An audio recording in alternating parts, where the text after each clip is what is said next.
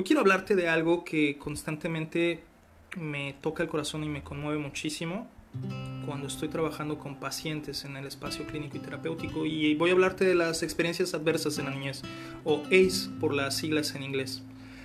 ACE, Adverse Childhood Experiences, es todo, toda una investigación, todo un movimiento científico que lo que ha hecho es poder identificar cómo hay una correlación directa en cuáles son esas cosas que vivimos en nuestra niñez y que afectan directamente a nuestro sistema nervioso central, a nuestro cerebro, a nuestro neurodesarrollo y cómo este impacto tiene mayor probabilidad de tener impactos muy negativos, incluyendo eh, conductas disruptivas, conductas de riesgo, alcoholismo, drogadicción, conductas sexuales de riesgo, eh, pensamientos o intentonas suicidas y un largo etcétera, incluyendo enfermedades crónicas. Y algo que a veces se llegaba a decir en algunos espacios, pues ya hay documentos específicos y hay investigaciones concretas que nos dicen que efectivamente hay una correlación entre lo que vivimos en la niñez y lo que nos pasa en la edad adulta. Y no significa que infancia sea destino, como en algún momento Freud llegó a mencionar. Significa que hay una mayor posibilidad de que eso suceda. ¿Por qué pasa esto? Pues sencillamente, y es un ejemplo que vi en alguna conferencia que me gustó muchísimo, imagínate que nuestro cerebro es un balón de básquetbol y que para que este balón de básquetbol sirva, lo que necesitamos es inflarlo a un determinado tamaño.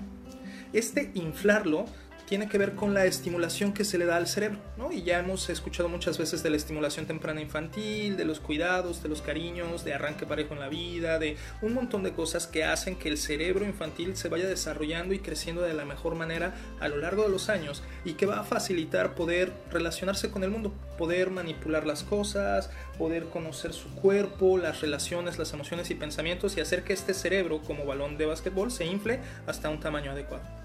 Obviamente el cerebro si es sobreestimulado, como el balón de básquetbol, si se sobreinfla va a terminar reventando más fácilmente. Pero de la misma manera, si no se le dan los suficientes estímulos, también puede ser que quede bofo.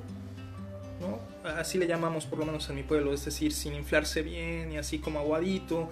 Y entonces entre menos bien inflado está, más difícil es que rebote como debe ser. Y si no rebota de la manera adecuada, si no tiene el nivel de aire necesario, entonces va a ser más difícil jugar con él, tirar y que rebote de maneras en las que pueda verdaderamente ser un partido divertido. Y entonces resulta que el cerebro cuando vive distintas cosas en la niñez, violencia directa, o violencia vista, por ejemplo, las peleas constantes entre papá, mamá o entre otros adultos, situaciones de guerra, deprivación de cuidados, del sueño, eh, falta de alimentación nutritiva consistente, falta de patrones consistentes, el que alguno de los padres, madres sea alcohólico o usuario fuerte de drogas o que esté privada o privado de la libertad. Algunas de estas cosas que niños y niñas llegan a vivir, incluyendo el abuso sexual infantil, incluyendo los maltratos, cuidados, humillaciones y vejaciones con las palabras, son lo que van haciendo que este cerebro se vaya desinflando. Y entonces, una de las cosas que pasa a nivel neuronal es que dentro de, lo voy a decir ahorita, solo voy a decir dos cosas, pasan un montón, pero solamente voy a decir dos por cuestiones eh, psicoeducativas y pedagógicas. Una, nuestro cerebro, específicamente nuestra amígdala, que es como el centro receptor e identificador de peligros, queda sobreestimulada y por lo tanto todo el tiempo está buscando el peligro y todo el tiempo está buscando de qué cuidarse y todo el tiempo está buscando qué controlar y todo el tiempo está buscando huir, esconderse, defenderse, porque la amígdala, como, y disculpa la analogía, ¿no? Pero como las alarmas de los carros, que el carro está estacionado y de repente pasa una motocicleta al lado y aunque la motocicleta no lo toque, se activa la alarma. Lo mismo pasa muchas veces con nuestra amígdala cuando está sobreestimulada. No hay un peligro real, no hay un peligro directo, no hay un peligro concreto. Sin embargo, nuestra amígdala activa la alarma y esto en ocasiones se puede llamar ansiedad generalizada y estar pensando en todo tiempo que puede haber miedos, peligros, amenazas y que todo necesita ser controlado de cierta manera y eso puede llevar a ciertas manías o trastornos compulsivos de tener el control de distintas formas. Esta es una de las cosas en las que pueden puede aterrizar la forma en la que se estimula nuestro cerebro en la niñez. Y la segunda, la falta de regulación de impulsos. Entonces nuestra corteza prefrontal, la parte superior de pensamientos superiores de los humanos, de las humanas, entonces se ve afectada y no alcanza a entender de distintas maneras cuáles son los límites y hasta dónde se puede llegar o hasta dónde no, y hasta dónde está permitido que yo exprese una emoción, que yo exprese una conducta, que este impulso que yo tenga lo deje salir o que lo pueda regular de maneras distintas.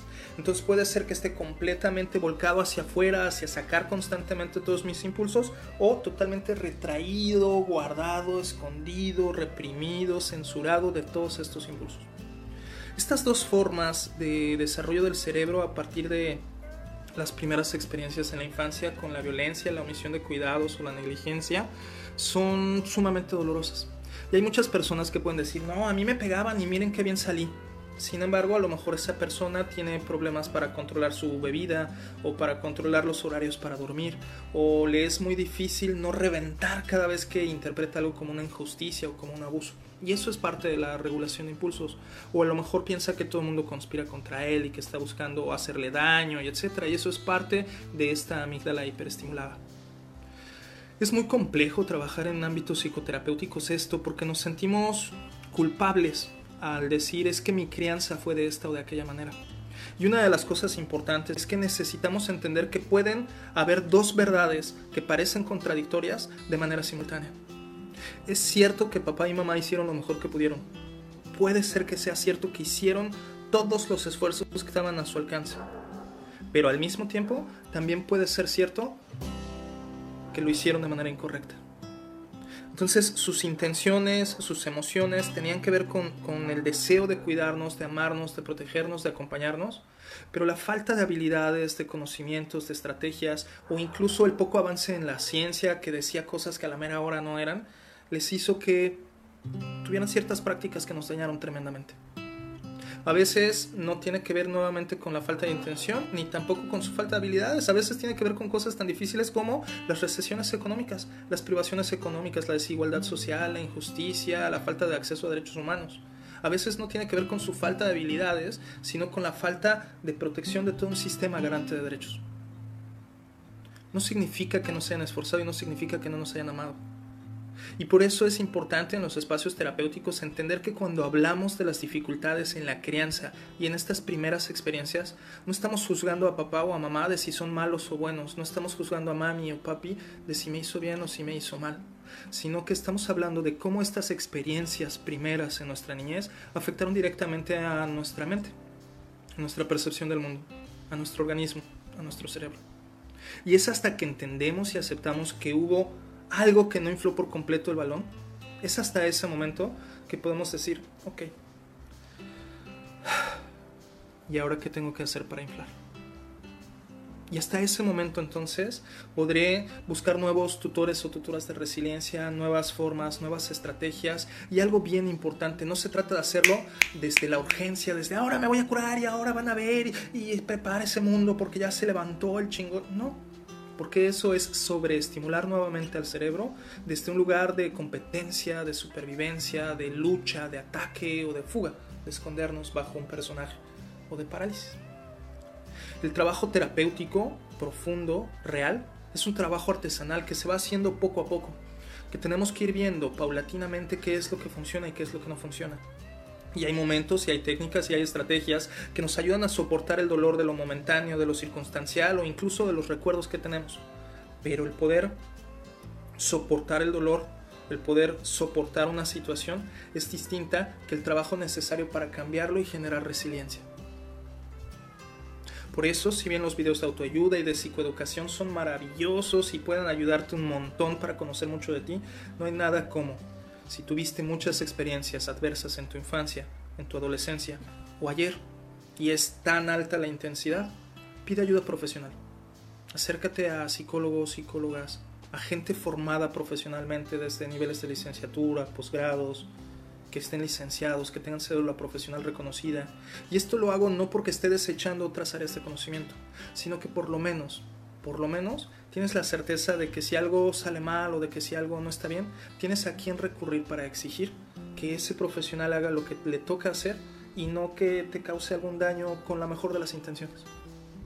Porque eso pasa. La mejor de las intenciones no es suficiente. necesitamos trabajar, formarnos, crear redes para apoyarnos, sostenernos y garantizar nuestros derechos, sobre todo los de la niñez. Ojalá te ayude un poquito a ver unas perspectivas más amplias y coméntame aquí abajo